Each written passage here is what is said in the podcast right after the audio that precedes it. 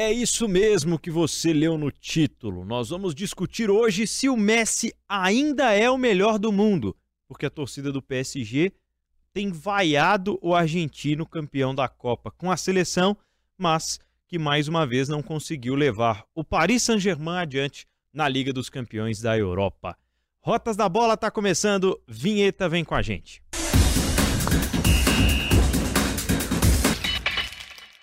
Seja bem-vindo, seja bem-vinda. O Rotas da Bola chega ao episódio 76, 28 episódio em vídeo, também no YouTube de O Tempo. Eu sou Pedro Abílio e comigo o editor O Tempo Esportes, Fred Jota, para falarmos de Lionel Messi, Fred. Um abraço, tudo bem? Um abraço, Pedro. Tudo bem? Tudo bem. Gostou das comemorações na Argentina? O Messi, nesse, se esse episódio for chegar aos amigos argentinos, você já sabe o que vai acontecer com a sua rede social, né? O Messi vai inundar o seu Twitter. Exatamente. Ou os messiânicos. A igreja maradoniana ela segue firme e forte ainda? Segue firme e forte, mas tem ao lado um grande templo sendo construído, né? Enorme, eu diria. É, Enorme. Com certeza. E, aliás, super justo, inclusive, a, a homenagem, ou as homenagens feitas a Lionel Messi. Ele merecia isso. Com certeza. Mas o futebol é ingrato, né? Muito. Nós estamos poucos meses depois discutindo se o cara é o melhor. Um dia é ovacionado no restaurante em Buenos Aires, no outro é vaiado em Paris, jogando francesão, né? Assim é a vida do futebolista. Bom, o Messi vai completar 36 anos agora em junho e no dia 30, poucos dias, né, depois de completar os 36 anos, vai terminar o contrato com o Paris Saint-Germain. Chegou em 2021 num projeto muito ousado, muita gente duvidava que ele um dia pudesse sair do Barcelona, não só saiu, como tem tentado né, levar o PSG a um outro patamar. Só que agora o Messi está enrolando a renovação porque ele quer garantias esportivas. Então, vamos começar esse assunto sobre o contexto atual, né? Como é que está o futebol do Messi hoje no clube? Como é que a gente pode enxergar o futuro do Messi? Lembrando que a gente está falando isso aqui três meses depois, né? Quatro meses depois ele conquistar o maior título da carreira, um dos maiores títulos da história, volta com a seleção da Argentina a ser campeão de Copa do Mundo, Fred. Quando a gente pensa no contexto PSG, Pedro, e ele fala de garantias esportivas, é que o Paris Saint-Germain não é um atrativo. Não tem nada de garantia esportiva no PSG não hoje. Tem garantia. Jogar o, você já falou no início da sua fala, francesão. Francesão é sem graça pra caramba. É muito sem graça. O projeto esportivo do Paris Saint-Germain é um só: é ganhar a Champions League. Ponto. E já não deu, já tá fora, acabou.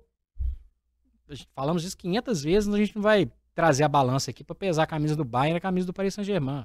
Acabou, tá fora. Quem sabe ano que vem e, e olha lá. Qual que é o projeto esportivo do Paris Saint-Germain? Contratar mais umas 4, 5 estrelas e tentar na marra ganhar de novo a Champions League? Vai dar liga? Vai contratar um técnico que faça funcionar? Fica difícil usar esse argumento depois de tantas tentativas que deram errado, né? Talvez daqui a algum tempo a gente vai poder comparar, né? Uhum. Eu lembro desse, é, quando a gente fala Mbappé, Messi e Neymar, eu lembro dos Galácticos do Real Madrid que não conquistaram a Champions League. Colocou todo mundo lá, né? Colocou a turma toda no balaio, junto. Zidane, Beckham, Ronaldo, Roberto Carlos, alguns aí ganharam antes, mas essa turma toda junto não ganhou. É uma comparação, pelo amor de Deus, não estou comparando Real Madrid com Paris Saint-Germain, tá? Mas quando juntou a turma toda, não foi o suficiente para vencer. Sérgio Ramos novinho, tinha uma galera, não venceu. Não dá para comparar um com o outro, a história é diferente. O Paris Saint-Germain entra ano, sai ano, já entrando com três títulos na sacola, ou quatro, né? Campeão francês, campeão da Copa da França, campeão da Copa da Liga, Campeão da Supercopa, Supercopa da França. França. Então, beleza. Tá. Ok. Isso é atrativo. Tanto que a gente vê algumas derrotas do, do Paris Saint-Germain que, assim, nitidamente é uma falta de, de um algo mais. Pode ser até que perca o campeonato francês, mas por um total desinteresse. E, repito o que eu falei em outras edições nossas aqui, Pedro. O nível de, de, de disputa não é motivante para o jogador. O fato de já entrar com esse favoritismo todo e tudo que cerca não é aquela coisa, nossa, vamos lá. Isso parece papo de torcedor, né? O torcedor fala, pô, o time não tem raça, não tem vontade. Claro que é, é generalizar, porque eu não acho que tem jogador, tem time que entra em campo e não tem vontade, não tem raça. Não acho nada disso. É um modo de dizer. A expectativa, assim, é essa, vai chegar lá, vai ganhar o campeonato francês assim, e tal. E o reflexo para mim, que a gente já falou, é que eles não são testados, Pedro. O Marquinhos é um baita zagueiro, mas ele não é testado em 80% dos jogos que ele faz na temporada. É. Então. Fica muito complicado realmente dizer, né?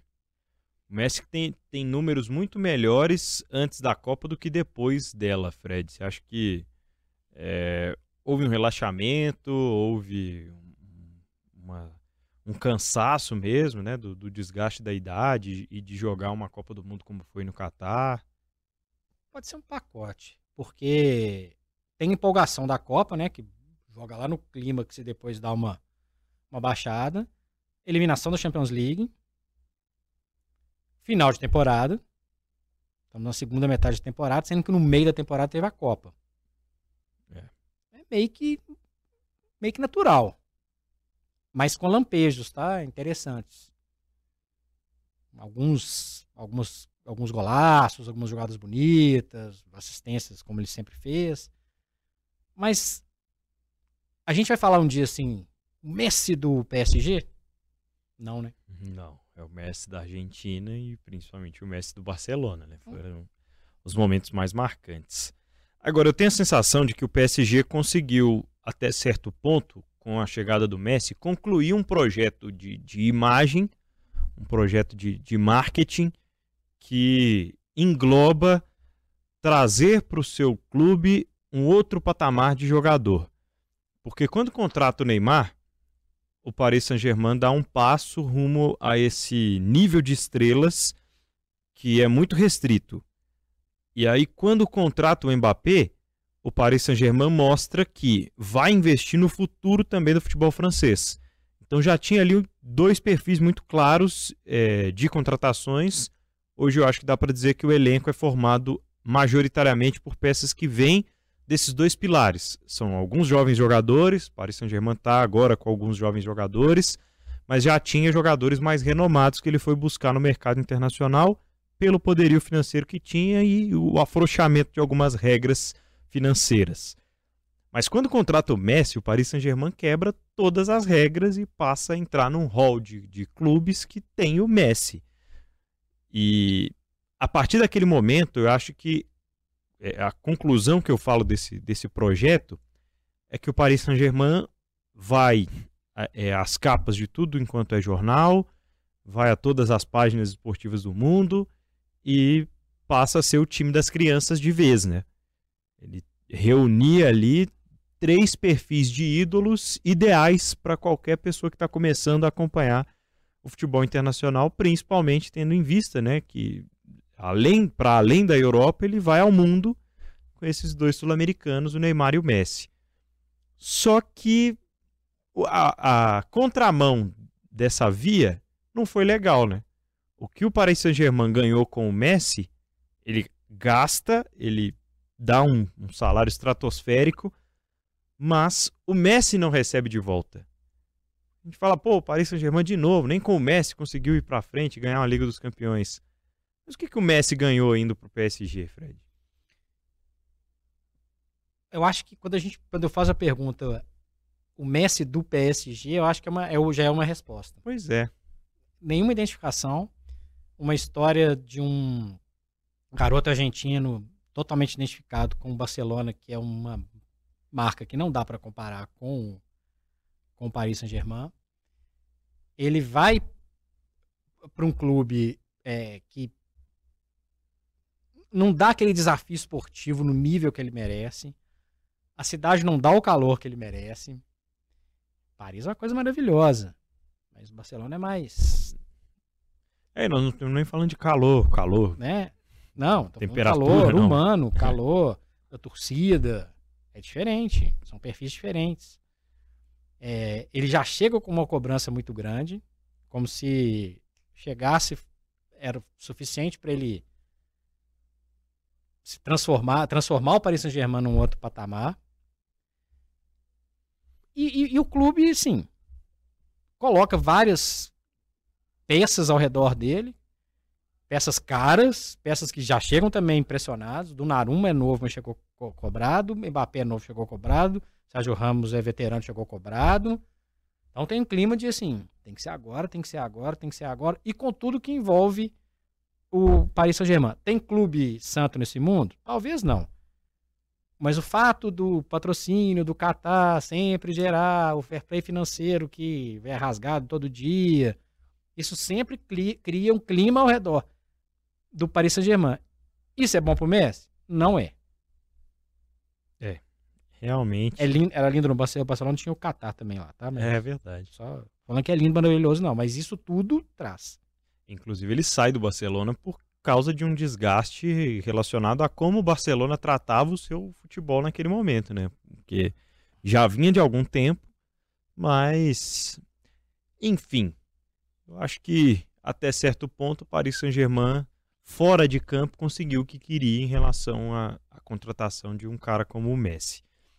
E o futuro dele, Fred? Agora começam as especulações, né? A gente sabe que o Messi tem mercado ainda no futebol europeu. Imaginamos que ele ainda tem alguns anos, né? acho que a gente é unânime é, no mundo em pensar que ainda não está na hora do Messi se aposentar. Mas qual seria o futuro ideal para o Messi? Vou começar falando sobre um possível retorno ao Barcelona, que é especulado, mas que os próprios dirigentes no Barça já tentam meio que conter a euforia da torcida. O Barça recentemente passou por um processo de antecipar parte de cotas de 25 anos dos direitos de transmissão para poder ter um time competitivo de novo. E agora está chegando a esse time competitivo, né? Tá um pouco mais encaixado, mas ao mesmo tempo tem um treinador que tem uma ligação muito forte com o Messi, inclusive ligação, ligação mesmo, né? Que já ligou para o Messi algumas vezes nos últimos meses, conforme algumas fontes já revelaram na Europa. Sobre essa volta ao Barcelona, eu acho que faria sentido se o Messi não pensa mais em jogar tipo mais dois, três anos. Porque é um perfil diferente e ainda assim me parece ser o, o ideal para ele fechar o ciclo no futebol da Europa. Acho que ele ainda teria condições. O espanhol não é um, um grandioso desafio físico, e o Messi teria a responsabilidade de carregar o Barcelona ao mais distante possível que conseguisse na próxima Champions League. Sem obrigação de ganhar. Sem obrigação de ganhar. E outra coisa, né? É importante ter o coração quentinho, né, Pedro? Com certeza. Legal, né? E eu acho que ele teria o coração quente jogando em casa. Seria uma saída e tanto. Não sei quanto tempo o Messi vai jogar. Nunca teve uma lesão que me impediu de jogar meses, por exemplo. É, na verdade, tem dois caminhos, em tese, emocionais. O Barcelona, ótimo para o Chave, ótimo para a cidade, ótimo para o clube, ótimo para as referências que ele pode passar para a turma que está chegando lá, está tentando entender o que, que é num período meio confuso do Barcelona. E, como eu falei, sem o peso, eu tenho que ganhar a Champions League, eu tenho. Não tem, já fez tudo que tinha que fazer. Ou quatro. Beleza. Três como protagonista completo. Vai jogar na Argentina? Vai ter. Assim, é, é um. É o mundo dando uma volta muito maluca. É. Ele, ele vai jogar um ano no News para falar que ele jogou no News e, e tá tudo certo, vai viver em Rosário. Ele tá afim de viver em Rosário vai ser um deus na Argentina, é um deus na Argentina e vai ser idolatrado como um deus nas ruas da Argentina, né? É uma coisa maravilhosa. Imagina o Messi jogando Libertadores. Que não é o caso do News nesta temporada, né? Mas. Classificar primeiro. É. São os dois caminhos do, do coração. Inclusive, esses caminhos podem ser acoplados um ao outro. Uhum.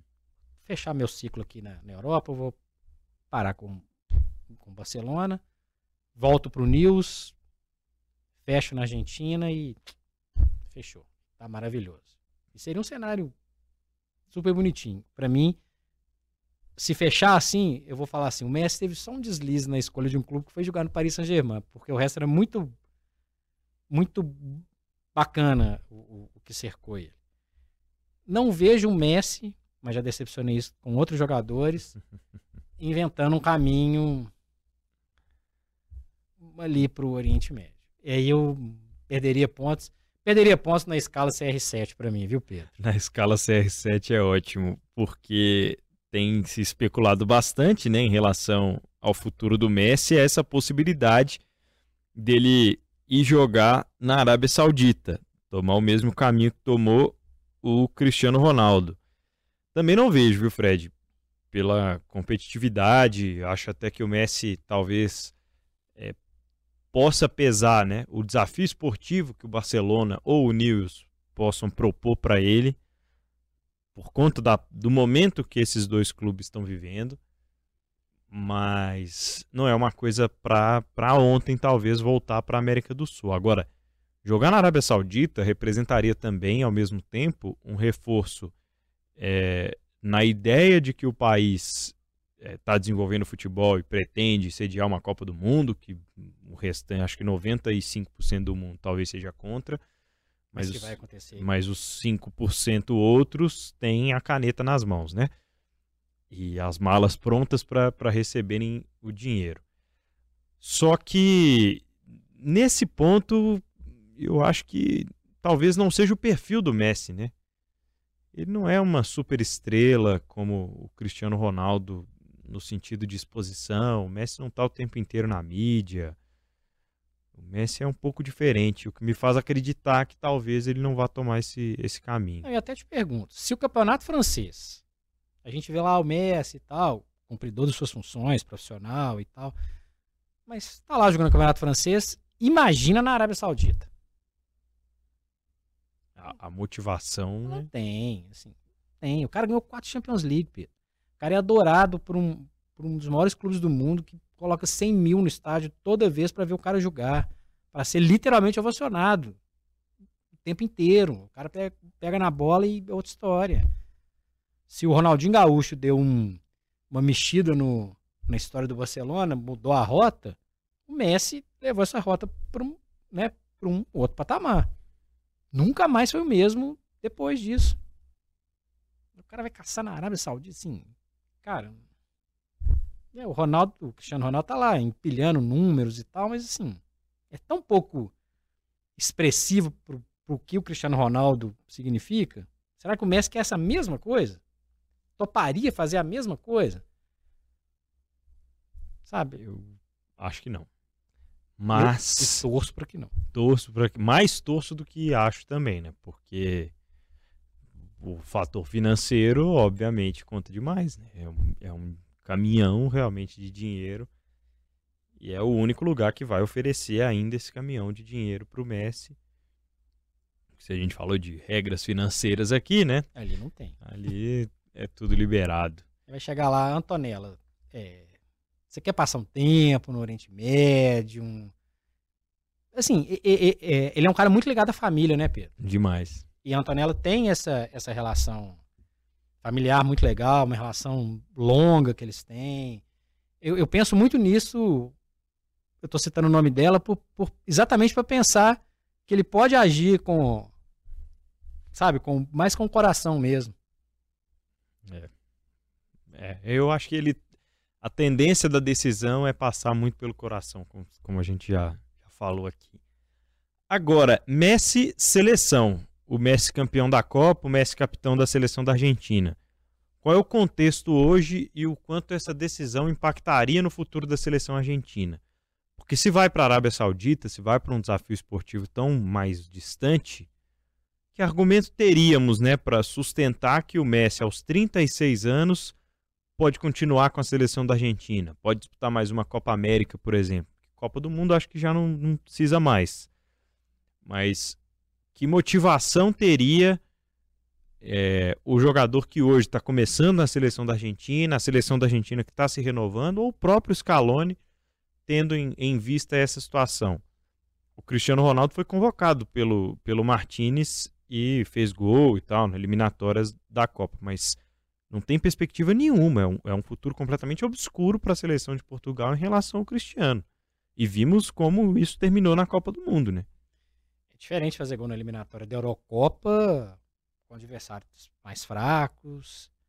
É, é, diferente a pressão de uma Copa do Mundo, é diferente a pressão de uma final de Eurocopa. Assim como é diferente o amistoso lá com o Curaçao, e, é. né, e Panamá. Panamá e outras festividades da seleção da Argentina. O Messi é uma figura de, de, é, é, de referência na seleção. Acho que ele pode ser importantíssimo num processo de transição. Receber a turma nova mesmo, Pedro. Ó, deixa eu explicar como é que funciona aqui. Vai ganhar a Copa, tô tranquilo. Jogo mais com Maradona, tô brincando. Ele pode falar o que ele quiser. Ele, ele tá com o rei na barriga, ele tá tranquilíssimo. E ele pode fazer, ele pode ser uma pessoa decisiva no processo de transição para outra Copa. Copa América. Copa América Será que ele tem esse, essa vontade toda de jogar mais uma Copa América? De de repente se expor a uma Copa América? Porque, na minha opinião, é um torneio muito repetitivo e, como tem poucas seleções, acaba que é, é muito semelhante o tempo inteiro. Ele tinha que tentar ganhar uma. Ganhou da melhor maneira possível no Maracanã, em cima do Brasil, ótimo. Mas, assim, ele tá com esse status do rei na barriga. Com toda a humildade que ele tem. Vai jogar a Copa América? Cara, é, é assim? Hum, não sei se precisa. Precisa não. Não precisa. Mas acho que ele é um jogador importante nesse processo. O, a gente sempre vai comparar né, o Cristiano Ronaldo e o Messi. O Cristiano Ronaldo ele tem essa, essa mesma função, dois anos mais velho, num processo que o Martinez está chegando, é um técnico estrangeiro em Portugal, ele tem que. Peraí, deixa eu trazer esse cara aqui para perto e tal. E, e, tem que aguentar a marra também, que é diferente. Então o processo ali é um pouquinho diferente. Um pouquinho diferente. O Messi é um processo mais tranquilo. É um processo mais bacana mesmo, de referência e tal. Não, é uma coisa tão egocêntrica. O Messi não vai querer bater todos os pênaltis, todas as faltas, vai querer aparecer em tudo quanto é lance. Ele vai ser um cara importante. Porque a gente não sabe mesmo como vai ser a seleção da Argentina. E com todo respeito, tem vários. Quando a gente vai falar com todo respeito, já vai vir alguma coisa depois, né? A Argentina tem vários jogadores bons, concorda? Claro. Tira o mestre do time. Ficam. Não é que ficam menos, mas é que muda, muda muito a cara. Realmente. É um time, ok, é um normal. Com o Messi, a Argentina cresce, vai ganhar do Brasil lá no Maracanã na Copa América, vai encarar a França, vai tentar outros desafios. Sem o Messi, vai ser super aplicada, vai, vai guerrear, vai vai brigar, vai vai jogar bola. Mas pode perder para a Suíça, pode se enrolar no, no Chile, na, na América do Sul. É diferente. É muito diferente. Por isso eu acho que ele é importante no processo, mas sem essa necessidade de encarar uma competição. Talvez não precisa. Encerra no encerra na boa. Até porque ele não, eu não vejo ele com essa, essa esse desespero, não, eu tenho que. Eu acho que ele não tem que nada. Ainda mais agora. É, agora, vai descansar, vai. Ó, oh, e sem o Messi, quem é o melhor do mundo hoje? Se não é o Messi, se o Messi está sendo vaiado pela torcida do PSG, o Messi é detentor do título oficial da FIFA, né? Do The Best, foi o melhor do mundo. Não é o Benzema que é o, é o balão de ouro, a bola de ouro, né? É. Da, da France Foot. Até não é. porque é. do Balão d'Or para cá, lesão, falta na Copa. Não é. É o Mbappé? É um candidato. É um grande candidato. Hum, difícil, né? Difícil. Você vê que é... tem gente vaiando aí de barriga cheia, né? Tem muita gente vaiando de barriga cheia. Agora, é... nós temos perfis diferentes, né? Porque o futebol vem muito equilibrado, e na Europa principalmente, alguns grandes jogadores lesionados e outros passando por momentos mais instáveis, como o caso do Vini, por exemplo. O Vinícius Júnior chegou a ser cotado, né, para estar na lista, né, pra, chegou a ser nomeado, mas o Rashford, por exemplo, do Manchester United, ele vem de um período em que na Copa do Mundo talvez tenha sido até subutilizado, né? Não, não foi tão importante era assim reserva. seleção, era um reserva. Mas da Copa para cá é o cara que faz gols mais regularmente, é o cara que está sendo a figura, né? Caracteriza uma recuperação do Manchester United na temporada, mas ao mesmo tempo tem um nível de exigência menor em relação ao torneio continental, né? Ele joga a Liga Europa. O que o Rashford é é o que todo grande time precisa ter um cara. O cara decisivo. Fez gol em final da Copa da Liga, fez gol, faz gol, ótima fase. É, assim como tem outros jogadores num patamar Rashford que também são importantes em várias situações. Só que oscilaram muito pós-Copa. É, o Mbappé, por exemplo, não, não perde os momentos individualistas dele. Então, é difícil a gente cravar assim, não, é o Mbappé. Até porque o Mbappé falhou na Champions League também. Exatamente aí. O Rashford não joga Champions League. O Kane faz gol todo santo dia, carrega um time nas costas, já virou o maior artilheiro da seleção, do Tottenham. Mas. O conjunto. Mas não, o circo tá pegando fogo do lado dele, por sinal. Não vai ganhar título. É, o Salah, que tem momentos de grandeza incrível, calacrado lá no meio da tabela, sem competição europeia, difícil de cravar também. Thomas Miller.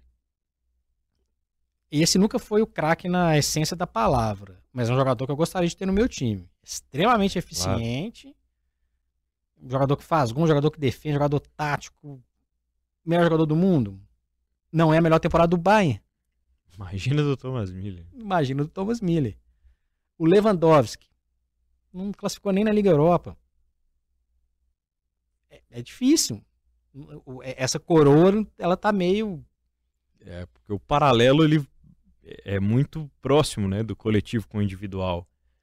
Do, do, de até onde o individual consegue levar o coletivo também, né? Aí eu te pergunto: quem tá na Champions League que tem um jogador fora de série na temporada? Haaland. É o Haaland, é o City. Sim. Esse é um, esse é um.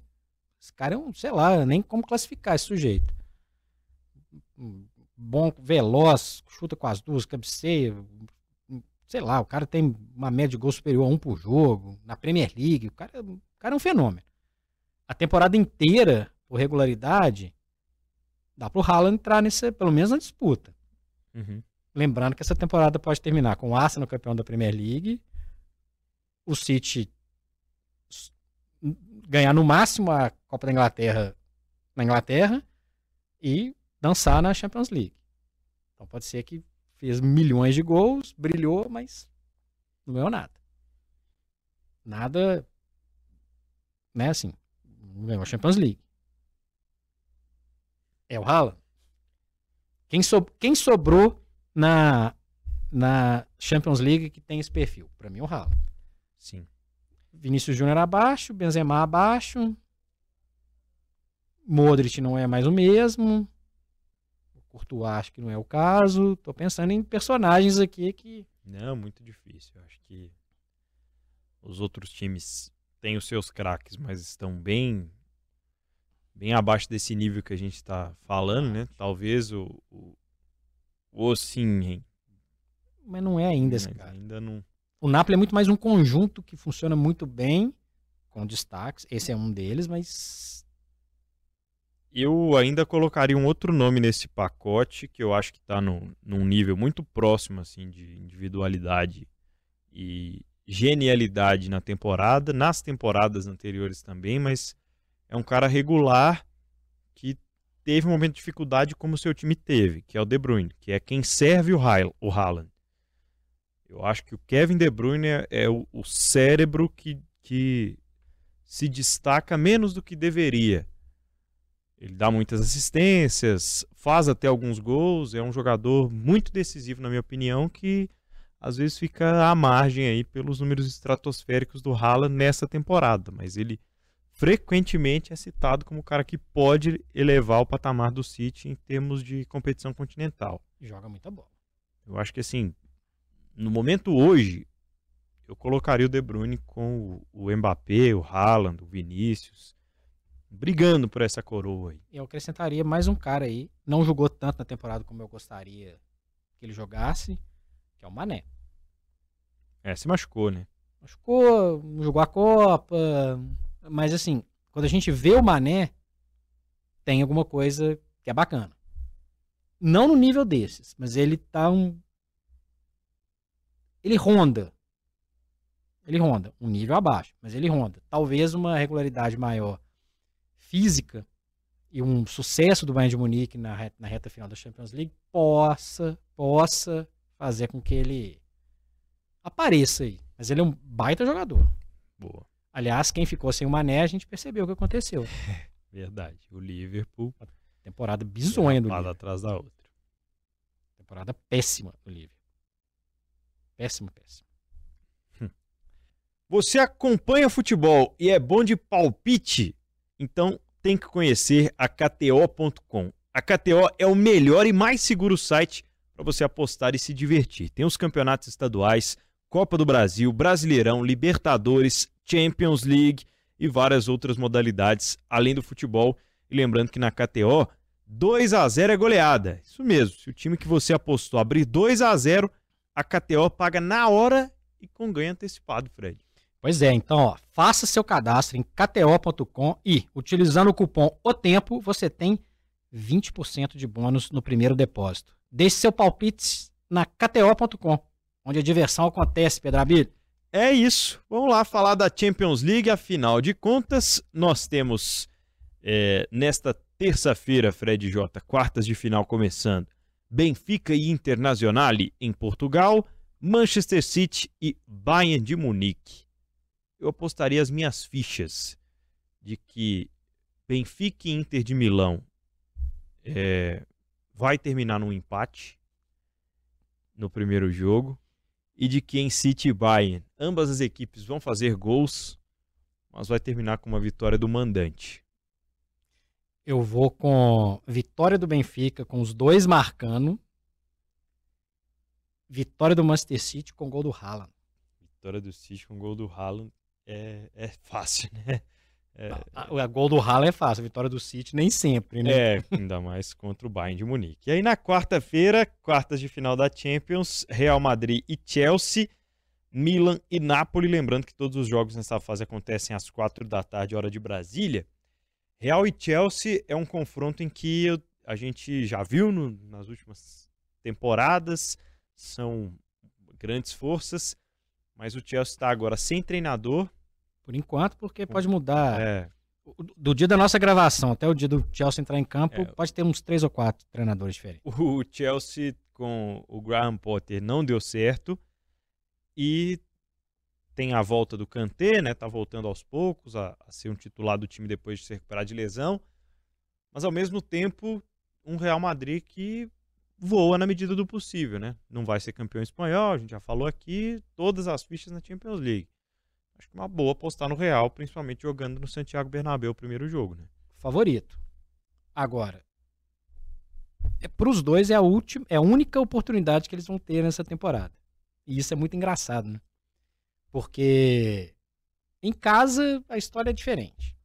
Então, pensando num, num, numa conquista grande na temporada, para o Chelsea principalmente, porque ele não vai ficar entre os quatro primeiros na Premier League. Esse jogo vale muito, essa disputa vale muito. Só que é um time desorganizado, confuso, sem comando, com inúmeras contratações que não tiveram o menor tempo de entrosar. É o Madrid favorito. E se tivesse que pensar em quem faz gol, o Benzema faz gol nesses jogos, né? É, decisivos. Ele faz gol. Agora, o, o Real Madrid, se vacilar e não fizer um bom resultado, ele pode acender o Chelsea que está meio que a deriva e joga o jogo para Stanford Bridge e transforma no caldeirão. Aí é outra história, mas isso é um assunto para outra para um outro Rotas da Bola. Vamos ver o que, que o Real Madrid vai se propor a fazer. É, esse jogo de, de, do Santiago Bernabéu, por exemplo, é um jogo que a gente tende a imaginar que o Chelsea vai tentar se defender, né? Não entendemos ainda em qual proposta, em qual filosofia. Afinal de contas, isso passa por um novo comando.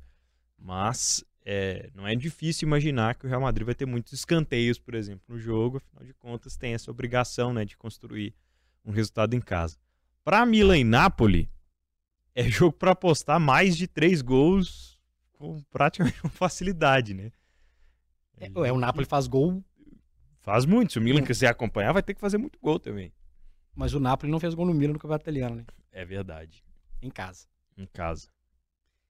E aí é que tá. É, o Napoli não vai perder o Campeonato Italiano. Não sei, se perder, eu desisto. Seria um, um grande milagre. Eu desisto. O Milan tem ao seu favor o heptacampeonato da. Aquele petzinho que vem na camisa, sabe? No braço, com sete. Nessas horas faz a diferença, Pedro. O Milan é pior do que o Napoli. É. Isso, concordo, isso não, não, tem que discutir. É pior. Se o Napoli ganhar os dois jogos, tá super ok. Mas o Milan deu uma sapatada fora de casa 4 a 0 Não mudou nada o campeonato italiano pro Napoli, mas jogou aquela ducha de água fria. Pô, nós vamos enfrentar os caras daqui a pouco e os caras acabaram de golear a gente. Vai jogar em Milão, é a chance que o Milan tem de tentar alguma coisa, jogar um, uma pressão ainda maior no, no, no Napoli. Eu, sinceramente, desse bolo aí, pensando em futebol, Milan, Inter, Benfica e Napoli, o Napoli é o melhor. O Napoli é o candidato desse quarteto a estar na final. Mas ele vai ter que passar o peso e a tradição do Milan. Aliás, por peso e tradição de qualquer outro dos três, né? Que são, estão ali num, num patamar parecido ou acima do que representa o Napoli internacionalmente hoje em dia. E o único que não foi campeão da Champions League nesse bolo aí. É. Porque do outro lado tem gente também que não ganhou. Tem gente que não ganhou e que já não aguenta mais gastar dinheiro tentando ganhar. Alguém de azul. E não é o Paris Saint-Germain, que não Exatamente. está mais. Que nessa... tem azul também, mas vai embora antes. Não está mais nessa briga. É isso, Rotas da Bola vai terminando mais uma vez. Você pode interagir com a gente nas plataformas de O Tempo aí. Estamos lá no Twitter também. Qual que é o seu Twitter, Fred J? Arroba Frederico J. J-O-T-A. Ah, Bota só o J, só o J solto, não. J-O-T-A. É meu sobrenome, viu, gente? É, é parente do Diogo J, para quem não sabe. O J do Diogo J é J de João.